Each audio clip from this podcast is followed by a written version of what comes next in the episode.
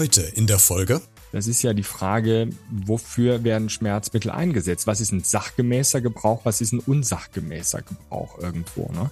Und ähm, die Benutzung, weil ich im Freizeitpark, weil ich auf der Achterbahn zu schnell durch die Gegend da geschleudert worden bin, dann sofort ein Schmerzmittel nehme, die ist genauso problematisch wie ja, nach der durchzechten Nacht, wenn ich den Kater habe und einfach zu viel Alkohol getrunken habe und dementsprechend verkatert bin, dann automatisch schon die Ibo einwerfe. Klassiker ist, ich nehme die direkt am Abend, wenn ich nach Hause komme, damit ich morgens weniger Beschwerden habe, ja.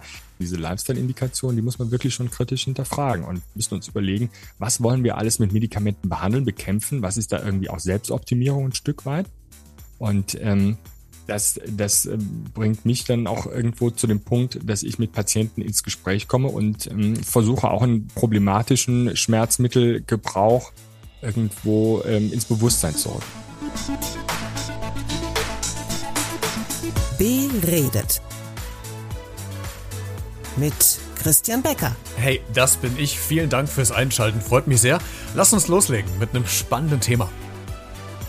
Heute zu Gast. Mein Name ist Matthias Künster. Ich bin 39 Jahre alt, Allgemeinmediziner aus Duisburg in einer Praxis mit acht Ärzten und ja, wir behandeln vom Kind bis zum alten Menschen alles, was die Medizin so zu bieten hat bei uns tagtäglich. Und ich freue mich, dass du wieder mein Gast bist, Matthias. Wir haben in der letzten Folge uns ja über den Pollenflug unterhalten und äh, was man dagegen äh, tun kann, weil wir festgestellt haben, dass die Pollen doch anscheinend gefühlsubjektiv immer früher im Jahr einsetzen und äh, ausbrechen. Heute geht es um ein anderes Thema. Es geht nämlich um das Thema äh, Schmerzmitteln.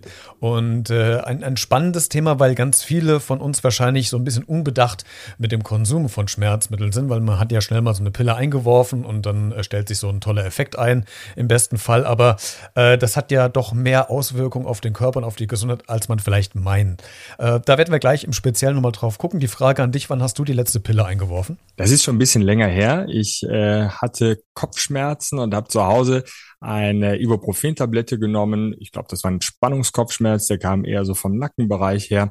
Da wirkt das ganz gut, aber ich versuche schon zurückhaltend mit dem Einsatz zu sein. Und bei dir, wie sieht das aus? Äh, ich habe auch gerade überlegt, ähm, tatsächlich, es ist schon länger her, ich glaube, als ich Corona letztes Jahr im Dezember hatte äh, und mir das so das in die, in die Glieder reingefahren ist, also so Knochenschmerzen hatte. Ähm, da habe ich, glaube ich, dann auch mal eine Ibo genommen und ich muss dazu sagen, ich bin jemand, also ich greife wirklich seltenst zu Tabletten, wenn es wirklich äh, nicht mehr anders geht.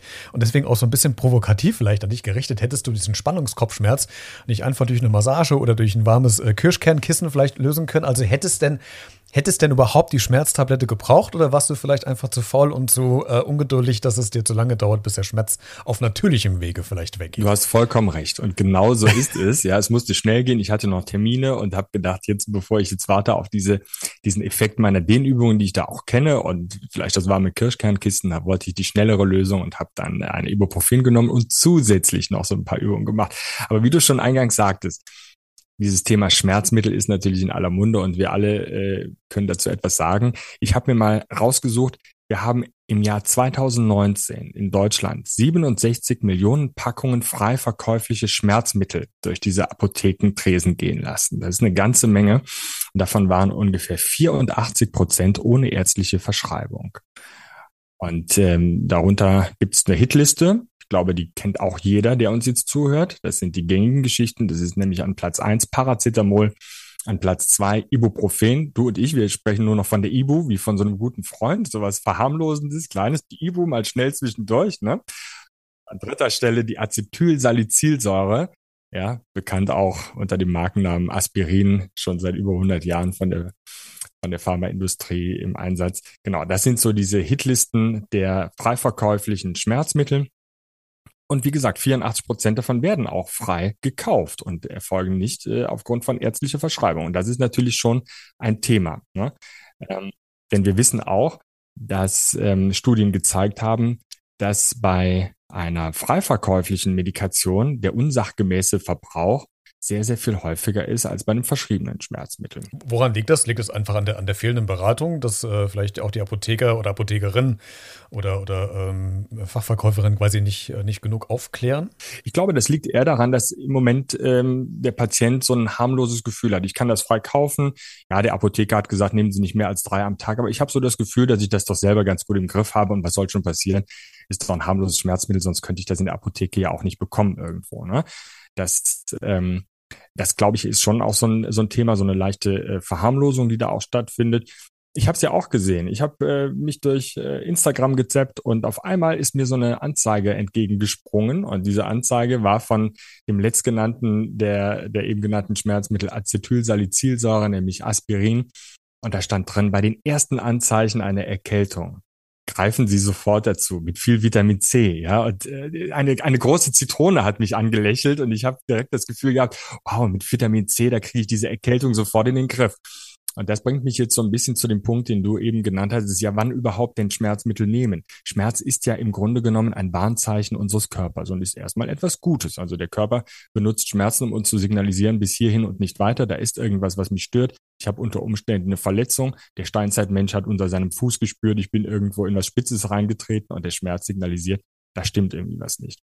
Und ähm, tatsächlich also den Schmerz erstmal als was Positives, das uns warnt, wahrzunehmen, äh, ich glaube, äh, das sollten wir alle tun. Und dann die Frage, ja, wann, wann Schmerzmittel nehmen? Sicher nicht bei den allerersten Anzeichen einer Erkältung direkt ein Schmerzmittel nehmen. Ne?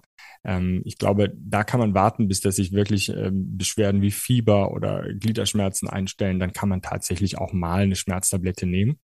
Wann man sie nehmen sollte, da gibt's Beispiele. Zum Beispiel die Migräne, eine echte Migräne die mit einer Aura daherkommt, das heißt mit Lichtblitzen, mit Kopfschmerzen bis hin zu Übelkeit und Erbrechen.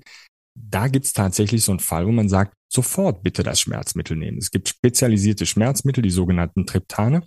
Und die sollten so früh wie möglich eingenommen werden, wenn der Betroffene erkennt, hey, das ist jetzt nicht der normale Kopfschmerz wie mein Spannungskopfschmerz, den ich eben erwähnt habe, sondern das ist jetzt wieder meine Migräne. Wenn ich dann das Schmerzmittel früh genug einnehme, dann kann ich es schaffen, dass ich die Kurve bekomme und gar keine schwere Migräne mit den, mit den vorgenannten Symptomen überhaupt entsteht. Ne?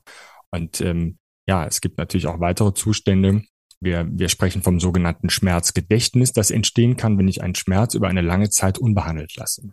Das äh, Schmerzgedächtnis sorgt dann dafür, dass sich dieser Schmerz wie auf die Festplatte einbrennt und dann irgendwann vielleicht nur noch sehr, sehr schwierig zu behandeln ist. Und dieses Schmerzgedächtnis, das wollen wir nicht. Und deshalb verordnen wir Ärzte dann in manchen Situationen auch Schmerzmittel und raten die Patienten, die zu nehmen, wenn er selber sagt, ich würde jetzt aber eigentlich noch aushalten wollen, damit eben nicht so ein Schmerzgedächtnis kommt. Genau. Hast du eben gerade noch zwei Punkte gesagt, die ich ganz spannend finde, nämlich einmal so dieser, dieser Werbeeffekt. Natürlich lacht uns dann die Aspirin-Kartonage an mit dem hellgrünen Layout, glaube ich, oder so grünlich äh, mit der gelben Zitrone. Dann Vitamin C, das kann ja nur gesund sein. Äh, da ist die Hemmschwelle quasi ja auch schon gerade heruntergesetzt, um da mal sich schnell die Braustablette in das Wasserglas zu werfen. Ähm, aber im Grunde und auch hier dieser Slogan bei ersten Anzeichen von bla bla bla.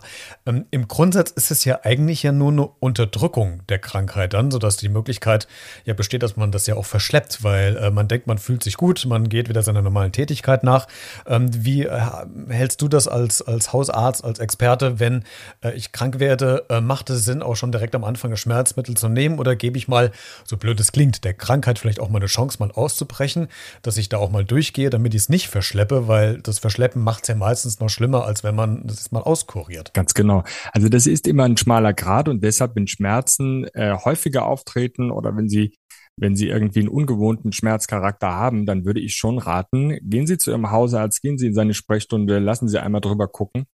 Denn äh, ein, ein einfach nur selbstbehandelter Schmerz, der kann tatsächlich auch mal einen gefährlichen Verlauf irgendwo übertünchen, wie du schon sagtest, ja. Ich gebe mal ein Beispiel. Ja.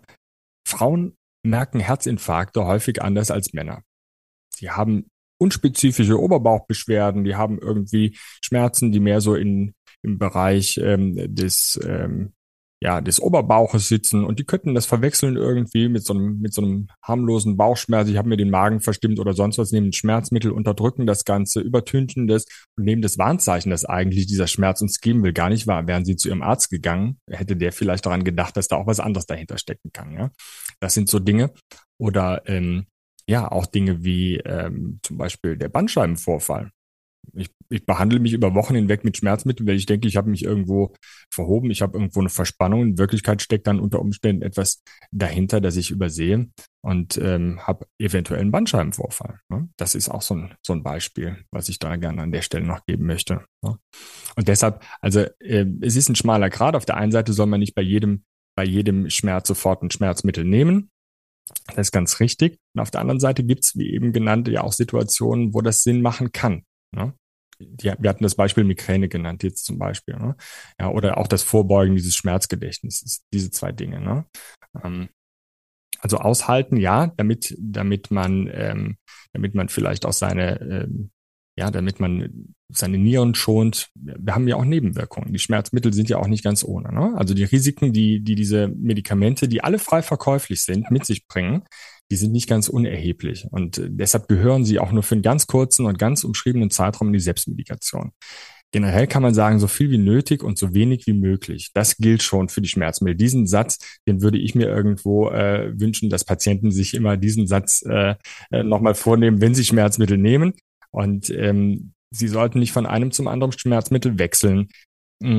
Die Risiken, die die bergen, die sind nicht ganz äh, unerheblich. Wir hatten ähm, zum Beispiel Ibuprofen, Acetylsalicylsäure genannt. Das sind ursprüngliche Rheumamedikamente. Die sind vor vielen, vielen Jahrzehnten als äh, Behandlungsoption für rheumatische Erkrankungen entwickelt worden. Ne? Wir nennen sie auch in der Fachsprache nicht steroidale Antirheumatika eigentlich. Und diese Medikamente, die können Nebenwirkungen auf den Magen- und Darmtrakt haben, insbesondere also auch ein nicht unerhebliches Blutungsrisiko mit der Zeit. Sie können äh, den Blutdruck steigern, damit ein Herz-Kreislauf-Risiko auch darstellen. Und ganz häufig können Patienten, die vielleicht auch schon so ein bisschen vorgeschädigte Nieren haben, ihre Nierenfunktion ganz erheblich damit verschlechtern. Bei Paracetamol sind es eher die Leberschäden, die wir da kennen. Und da können also auch äh, frei verkäufliche Dosen schon dazu führen, dass die Leber unter Umständen Schaden davon trägt. Hm. Also wir sehen es ist gar nicht so ohne mit diesen Medikamenten selbst zu behandeln. Und ich habe mich auch gefragt, äh, warum ihr Ärzte ähm, quasi nicht per se Arzneimittel verschreiben müsst. Es gibt ja diese Dosen von 200 oder 400 Milligramm, die man ja quasi, glaube ich, korrigiere mich, wenn ich falsch liege, ja frei verkäuflich in der Apotheke bekommt. Und ich glaube, fängt es ab 600 oder ab 800 an, wo ihr das verschreiben müsst. Du nimmst jetzt das Beispiel Ibuprofen. Da, da ist es tatsächlich so, es gibt diese, diese Schwelle bei äh, 600 Milligramm, 600 und 800 Milligramm Dosierungen sind verschreibungspflichtig wichtig, die darunter sind frei verkäuflich. Wobei ich natürlich, wenn ich mir anderthalb, vierhunderter reinpfeife, genau die gleiche Dosis habe. Ne? Und das ist so diese, diese Logik, die ich nicht verstehe. Genau das ist nämlich der Punkt. Wenn ich merke, okay, ich eigentlich bräuchte eine 800er, aber ich gehe jetzt nicht zum Arzt, weil ich vielleicht mich nicht traue oder keine Lust habe oder so, äh, dann gehe ich halt in die Apotheke, hole mir eine 400er Packung, schmeiß mir zwei rein und habe 800 eigentlich drin und habe es trotzdem frei verkäuflich bekommen. Ähm, ist ja eigentlich, hm, schon ein bisschen grenzwertig, die ganze Geschichte, oder? Die Dosis macht das Gift. Das ist natürlich schon so. Umso niedriger ich im Dosisbereich bin, umso unwahrscheinlicher ist es, dass ich schwerwiegendere Nebenwirkungen habe von der Einzeldosis aus betrachtet. Und hier sagt der Gesetzgeber, geht er davon aus, dass jeder Patient, der in die Apotheke äh, kommt, eine umfassende Beratung durch die ähm, Apothekerinnen und Apotheker bekommt oder die pharmazeutische Fachangestellte und sich dann an diese Regeln hält. Wir haben ja auch eine Freiheit, die wir alle irgendwo äh, für uns in Anspruch nehmen und äh, dementsprechend genau wird da darauf gesetzt, dass die Beratung eben vorbeugt vor diesem Missbrauch die ähm, Statistiken und die Studien zeigen da ein etwas anderes Bild. Das muss man schon tatsächlich sagen. Ja. Eigentlich müsste man mal den Test machen, dann müsste man ein paar Apotheken abklappern und mal überlegen oder mal sich überraschen lassen, wie häufig ich eine Beratung kriege oder wann ich direkt die EC-Karte zücken kann und die äh, 19,99 Euro bezahlen darf. Wo, wurde alles schon gemacht, Christian. Wurde alles schon gemacht, habe ich schon gesehen in irgendwelchen Magazinen und so weiter. Also das gibt es schon ganz häufig. Ne? Matthias, ein, ein weiterer Punkt ist auf der einen Seite, was wir gerade besprochen haben, die leichte Zugänglichkeit Wirksamkeit dieser Medikamente, aber auch quasi, dass auch jedenfalls in der Vergangenheit aktiv ja auch im Fernsehen damit äh, beworben wurde. Ich, ähm, wir sagen jetzt einfach mal Namen, es ist ja keine Schleichwerbung, weil es ja auch um, um Aufklärung geht. Es gab äh, Ratio das kennen ja ganz viele von uns, diese beiden Zwillingsdamen, die immer wieder uns äh, mit einem zahnweiß Lächeln entgegenstrahlen aus dem Fernsehgerät, ähm, die mich das erste Mal tatsächlich wütend gemacht haben und ich habe Ratio Farm auch echt eine böse E-Mail geschrieben. Ich habe natürlich würde jetzt nicht wahrscheinlich überraschen. Ich habe bis heute keine Antwort bekommen. Ähm, Es, der, der Kontext war, dass äh, die beiden Damen in einem äh, Vergnügungspark gerade waren und stehen vor einer Achterbahn. Vielleicht kennst du die Werbung. Und die eine kriegt auf einmal so leichte oder Kopfschmerzen. Leicht weiß ich jetzt gerade nicht, also bekommt Kopfschmerzen. Und dann sagt die andere, du, dann nimm doch mal schnell hier eine Ibo von Ratiofarm. Dann äh, geht das ja, dann geht das wieder weg und dann kannst du wieder Gas geben. Und da habe ich gedacht, alter Falter, was wirft denn das ähm, für, für ein äh, ein, ein Blick auf das Konsumverhalten von Schmerzmitteln, wenn mir im Fernsehen suggeriert wird, äh, bei leichten Kopfschmerzen, ich stehe vor einer Achterbahn, ich hau mir einfach mal das Ding rein, weil ja auch in der Werbung nie auf Nebenwirkungen aktiv hingewiesen wird. Vielleicht in diesen äh, 2,5 Millimeter großen Textzahlen am Ende dieses äh, Werbeblocks, aber das ich finde doch, da hat doch die Pharmaindustrie so gerne die auch Sachen verkaufen wollen, das ist ja gar keine Frage. Aber doch eine Verantwortung für, gerade für junge Leute, äh, die in diesen Freizeitparks unterwegs sind, das ist ja ein junges Publikum, worauf gezielt wird. Ähm, wie siehst denn du das? Welche Verantwortung haben denn die, die Pharmaunternehmen in der Hinsicht? Ich denke schon, dass sie da eine Verantwortung haben. Ne? Wir, wir haben es hier mit Medikamenten zu tun und nicht mit Nahrungsergänzungsmitteln.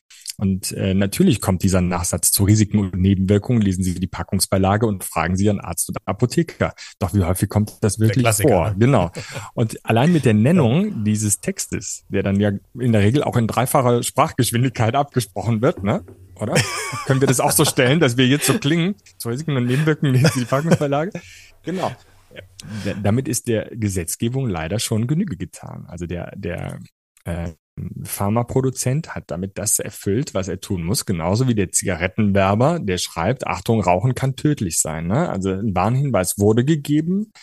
Ähm, wir kennen das in den USA, sieht das ja noch ganz anders aus. Da wird ja geworben sogar für Medikamente, die die äh, aus dem aus dem Formkreis der Opiatschmerzmittel sind. Deshalb haben die ja auch da ein Riesenproblem. Ne? Wir haben wir haben ein, eine unwahrscheinliche äh, Opiatkrise in den in den Vereinigten Staaten. Wir haben Bundesstaaten wie äh, West Virginia, wo äh, teilweise ähm, ja, äh, hohe Prozentsätze von Kindern zur Welt kommen, die sich Entzugsbehandlungen schon unterziehen müssen im, im neugeborenen Alter, weil sie äh, von Müttern, die Opiatmedikamente genommen haben, zur Welt gebracht worden sind. Ne? Also da sind wir in Deutschland tatsächlich noch, noch in, einem, in einem sehr regulierten Markt, aber tatsächlich, also da, da wird Lobbyarbeit betrieben. Ich glaube, dass die Pharmaindustrie natürlich schon eine hohe Lobby hat und da geht es um Umsätze, da geht es um Arbeitsplätze, da geht es um Gewinne und dementsprechend glaube ich, wird der Gesetzgeber äh, mit der Nennung dieser Warnfloskel das, das Ganze für ausreichend erachten. Ne? Aber du hast da noch einen wichtigen Punkt gebracht, Christian, nämlich ähm, das ist ja die Frage, wofür werden Schmerzmittel eingesetzt? Was ist ein sachgemäßer Gebrauch? Was ist ein unsachgemäßer Gebrauch irgendwo? Ne?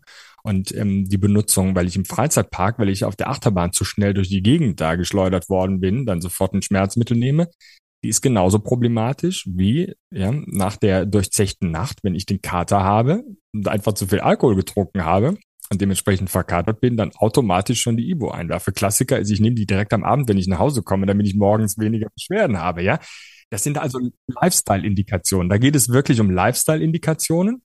Und das sind natürlich keine medizinischen Indikationen. Ne? Diese, diese Lifestyle-Indikationen, die muss man wirklich schon kritisch hinterfragen und müssen uns überlegen, was wollen wir alles mit Medikamenten behandeln, bekämpfen, was ist da irgendwie auch Selbstoptimierung ein Stück weit. Und ähm, das, das äh, bringt mich dann auch irgendwo zu dem Punkt, dass ich mit Patienten ins Gespräch komme und ähm, versuche auch einen problematischen Schmerzmittelgebrauch irgendwo ähm, ins Bewusstsein zu rücken. Da geht es nicht darum, dass ich irgendwas entlarven will oder aufdecken will oder irgendwie dem Patienten den erhobenen Zeigefinger zeigen will. Aber es geht schon darum zu gucken, gibt es da irgendwie einen unsachgemäßen oder einen schädlichen Gebrauch. Und dazu gehört auch, dass man fragt, ja, wofür nehmen Sie denn überhaupt ein Schmerzmittel? Ja, nehmen Sie diese Medikamente zum Beispiel ein, um Unruhe oder Schlaflosigkeit, ähm, um irgendwie ähm, Angstzustände oder Schmerzen zu lindern, nehmen Sie die ein, weil Sie vorher irgendeinen schädlichen, äh, schädlichen Alkoholgebrauch gehabt haben und so weiter. Ne? Ähm, und, und das sind so Dinge, die muss man fragen, also bei welchen Beschwerden oder Störungen neigen Sie eigentlich dazu, diese Medikamente zu nehmen? Das zeigt mir dann ganz häufig, ist das etwas, ähm, was vielleicht auch genommen wird so als Lifestyle-Medikament, weil die Werbung das ja auch so suggeriert. Und nehmen Sie zum Beispiel auch hin und wieder zur Verbesserung Ihres allgemeinen Befindens oder Ihrer Stimmung Medikamente oder Schmerzmittel ein, weil wir wissen, Schmerzmittel wirken nicht nur da, wo der Schmerz entsteht, nämlich an der Stelle des Schmerzes, sondern auch alle ein kleines bisschen zentral in unserem zentralen Nervensystem, in unserem Gehirn und sorgen dafür ein bisschen Wohlbefinden. Selbst die kleine Ibuprofen, die wir nehmen, die macht so ein kleines bisschen zentralen Effekt. Ne? Und das kann manchmal auch eingesetzt werden, damit man sich insgesamt so ein bisschen besser fühlt. Ne? Und ähm, ja, das, das sind so Fragen, die ich dann schon mal stelle, um herauszufinden, ist das jetzt wirklich ein sachgemäßer Gebrauch, weil da jemand Schmerzen hat? Oder ist das ein Gebrauch, weil ich mich so ein bisschen, ich sage das jetzt mal neudeutsch, pimpen möchte? Das wird auch nochmal so ein spannendes Thema sein, was wir auch in Zukunft nochmal aufgreifen werden, nämlich quasi sich selbst zu dopen. Ähm, das ist ja gerade momentan eine Methode, gerade bei Studierenden auch, damit sie leistungsfähig bleiben. Das wird aber ein anderes Thema mal werden. Ähm, Matthias, du hast eben schon gesagt, äh, so die, diese Risiken bei Einnahmen von Schmerzmitteln sind ja gar nicht so ohne. Also es kann äh, im Magen was auslösen, im Darm zu inneren Blutungen kommen, äh, Herz-Kreislauf-Probleme äh, verursachen und so weiter. Aber ein Punkt, ähm, den ich noch ansprechen würde, wäre das Thema Abhängigkeit von Schmerzmitteln. Ich habe ähm, in Vorbereitung Vorbereitung zu der Aufnahme heute. Einfach mal so ein bisschen mal rumgehört äh, unter meinen Followern, auf der Arbeit, im äh, Familien- und Freundeskreis, um einfach mal so ein bisschen zu checken, wie lange nehmen denn Leute ähm, in, in, der Regel Schmerzmittel oder haben die vielleicht sogar schon nach einer Zeit gemerkt, dass sie äh, wie bei Nasenspray so ein bisschen abhängig davon geworden sind. Ähm, so wirklich, wirklich rauskommen mit der Sprache wollte irgendwie keiner. Ich habe gemerkt, vielleicht ist es noch so ein bisschen ein Tabuthema, man will das irgendwie nicht so in die Öffentlichkeit bringen oder nicht dazu stehen, dass man das vielleicht nimmt. Erschreckenderweise habe ich aber dann doch eine Aussage gefunden von einer Person, die sagte, naja, also sie hat mal äh, zeitweise täglich E-Boost genommen über anderthalb Jahre. Und äh, da habe ich äh, gedacht, okay, da sind bei mir schon die Alarmglocken losgegangen am Leuten, äh, wo ich denke, okay, das ist, ja, da kann man ja schon fast von Abhängigkeit vielleicht sprechen. Ab wann siehst du denn aus, als Hausarzt die Gefahr, dass die Einnahme von Schmerzmitteln zu einer Abhängigkeit führen kann? Wir bleiben mal im Konjunktiv. Wo sagst du noch, okay, das ist ein Zeitraum, du hast es eben so ein bisschen schon angerissen, äh, was ist ein Zeitraum, der normal ist? Wann muss ich mir aber Gedanken machen, dass ich äh, vielleicht ein kleines Problem habe, weil ich äh, zu lange schon Schmerzmittel Lebensmittel mir einwerfe. Das mag jetzt den einen oder anderen vielleicht so ein bisschen überraschen, aber jemand, der vier bis fünf Mal im Monat wegen einer wiederkehrenden Störung ein Schmerzmittel einnimmt, der hat schon ein chronisches Schmerzproblem und den würde ich gerne in meiner Sprechstunde sehen, um mit ihm darüber zu sprechen oder mit ihr, was das für ein Schmerz ist, was das für, ein, für eine Beschwerde ist, die da dahinter steckt, dann würde ich auch wieder diese eingangs genannten Fragen stellen, um rauszufinden, ist es der Schmerz oder wird hier ein anderes Problem irgendwo mit Schmerzmitteln behandelt. Und dann würde man vielleicht auch schnell auf den äh, Trip kommen, dass man sagt, okay, hier ist vielleicht auch schon eine Hypersensitivität entstanden. Wenn ich also chronisch Schmerzmittel einnehme, so wie da deine äh, Bekannte oder dein Bekannter, der über einen so langen Zeitraum Schmerzmittel nimmt, dann justiere ich die Skala auch irgendwo neu. Das heißt, dass ich unter Umständen Schmerzen sehr, sehr, sehr viel sensitiver wahrnehme als wenn ich nicht unter dem dauerhaften Eindruck von Schmerzmitteln stünde. Und was mache ich dann? Ich muss dann diese wiederkehrenden Beschwerden wieder neu überdecken mit Schmerzmitteln ne? und wieder versuchen, da äh, irgendwas dagegen zu steuern. Und dann nehme ich wieder was Neues wahr. Und dann komme ich in so einen kleinen Teufelskreis rein. Und dann hat man wirklich manchmal so eine Hypersensitivität, die entsteht. Und ähm, Schmerzmittel können auch Schmerzen machen. Es gibt den schmerzmittelinduzierten Kopfschmerz zum Beispiel, der durch Schmerzmittel hervorgerufen wird. Das ist also ein Phänomen in der Medizin, das es tatsächlich gibt. Und das würde ich dann schon gerne versuchen rauszufinden. Diese Abhängigkeiten, die wir in der Praxis auch sehen, um das jetzt noch der Vollständigkeit halber anzusprechen, sind tatsächlich richtige, echte Abhängigkeiten, häufig auch von Opiatschmerzmitteln. Patienten die Medikamente nehmen, die viel zu stark sind, um in der Apotheke frei verkauft zu werden, also Opiate, Morphium, äh, Abkömmlinge irgendwo. Und da entsteht wirklich eine schwere psychische Abhängigkeit. Diese Patienten, die sind wie Drogenabhängige ganz häufig zu bewerten. Und was man da eben teilweise sieht, ist, dass man versucht, auch Patienten, die äh, wiederkehrend Rezepte dafür benötigen, wo man das Gefühl hat, das passt nicht richtig zu dem Schmerz und es passt nicht zu dem Befund, den ich erhoben habe, man den auch mal auf den Zahn fühlt und ganz häufig kommt man dann auf ähm, diese häufigen äh, Arztwechsel, dass man also sieht, die Patienten haben teilweise mehrere Praxen, in denen sie ihre Medikamente holen. Ne? Das Reisegepäck ist mal wieder abhanden gekommen, da waren alle Packungen drin, äh, die ich irgendwie jetzt bei Ihnen zuletzt bekommen habe und und und. Und dann muss man natürlich ein bisschen aufpassen. Das sind Dinge, da kann echt mal ein, ein, ein schwerer Schmerzmittelmissbrauch dahinter stecken. Aber auch bei den verschreibungsfreien ähm, Medikamenten, wie du gerade eben sagtest, gibt es so einen Teufelskreis, in den man relativ schnell reinkommt. Also ich würde, wenn, wenn ein Patient zu mir sagt, ich nehme vier bis fünf Mal im Monat ein Schmerzmittel, dann schon gern mit dem Gespräch führen, gucken, woran liegt's, können wir das irgendwie anders behandeln. Alternativen aufzeigen und so weiter. Ein weiterer Punkt, den äh, ich noch kurz noch anreißen würde, Matthias, ist so die ähm, Natur versus äh, Chemie. Jetzt weiß man ja, dass einige äh, Pflanzen, Gemüsearten oder die Ernährung ja auch ganz viel bei uns im Körper bewirken kann. Ingwer zum Beispiel wirkt ja entzündungshemmend oder kann gerade bei Erkältungen helfen mit äh, Verbindung mit Zitrone, dem Vitamin C. Äh, wir wissen, Ananas wirkt so ein bisschen ähnlich wie Antibiotika, glaube ich. Ähm, was kann ich denn vielleicht tun, wenn ich jetzt ähm, entweder keine Schmerzmittel zu Hause habe oder aber ich erstmal gar keine Schmerzmittel nehmen will, sondern mit irgendwelchen Naturmaterialien da entgegenwirken will. Was kann ich denn essen, trinken, äh, um mir vielleicht dabei zu helfen, ohne direkt zur Chemiekeule greifen zu müssen? Darf ich dir da einmal kurz meine äh, Hitliste oder meine Rangliste bei diesen, bei diesen Selbstmaßnahmen äh, vorstellen? Das erste Der Stift ist, ist gespitzt. Ich ist gespitzt. sehr, sehr viel wichtiger für mich aus meiner Erfahrung heraus als irgendwelche Nahrungsmittel sind äh, schmerzvorbeugende Maßnahmen im Bereich irgendwo ja von von äh, Eigenübungen, von den Übungen, die Schmerzen, die wir sehr sehr sehr häufig sehen und die die überproportional viel auftauchen, das sind äh, Schmerzen unseres Bewegungsapparates. Rückenschmerzen an äh, Platz eins der Hitliste ganz weit oben, Nackenschmerzen, Kopfschmerzen, die wieder induziert werden durch diese Nackenschmerzen. Und da gibt's super gute Übungen, die ich wirklich meinen Patienten hier auch vorturne. Ich sitze hier gerade in meinem Sprechzimmer und sehe die blaue äh, Yogamatte, die hier an der äh, Wand steht. Und die benutze ich dann und dann machen wir wirklich Übungen. Es gibt super gute gezielte Dehnübungen, mit denen wir die verspannten, vertörten Muskeln lösen können. Da können wir die Wärmeanwendung draufbringen. Es gibt, ähm, jetzt sind wir wieder bei den Nahrungsmitteln, es gibt Salben, die so ein bisschen Chili, Mönchspfeffer und so weiter enthalten. Das kann man sich auf die, auf die Haut drauf schmieren, das macht schön warm, das lässt entspannen. Ähm, ähm, und das kann man tun. Magenschmerzen zum Beispiel. Ich würde den Patienten jetzt raten, sie müssen nicht sofort zu Medikamenten äh, greifen. Schmerzmittel können im Übrigen diese Magenschmerzen sogar noch verschlimmern. Warum nicht einfach mal hingehen und sagen, ich nehme ähm, zum Beispiel in, das klingt jetzt vielleicht eklig, aber Heilerde. Ja, gibt's Kapseln davon, die kann ich nehmen, die können meine Magenschmerzen lindern. Ich kann ähm, beispielsweise bei ähm, bei Regelbeschwerden kann ich mit pflanzlichen Medikamenten ganz gut was machen. Da gibt's in der Apotheke Sachen. Also ich muss nicht jedes Mal irgendwie die, die Ibuprofen, die Paracetamol-Tablette einwerfen.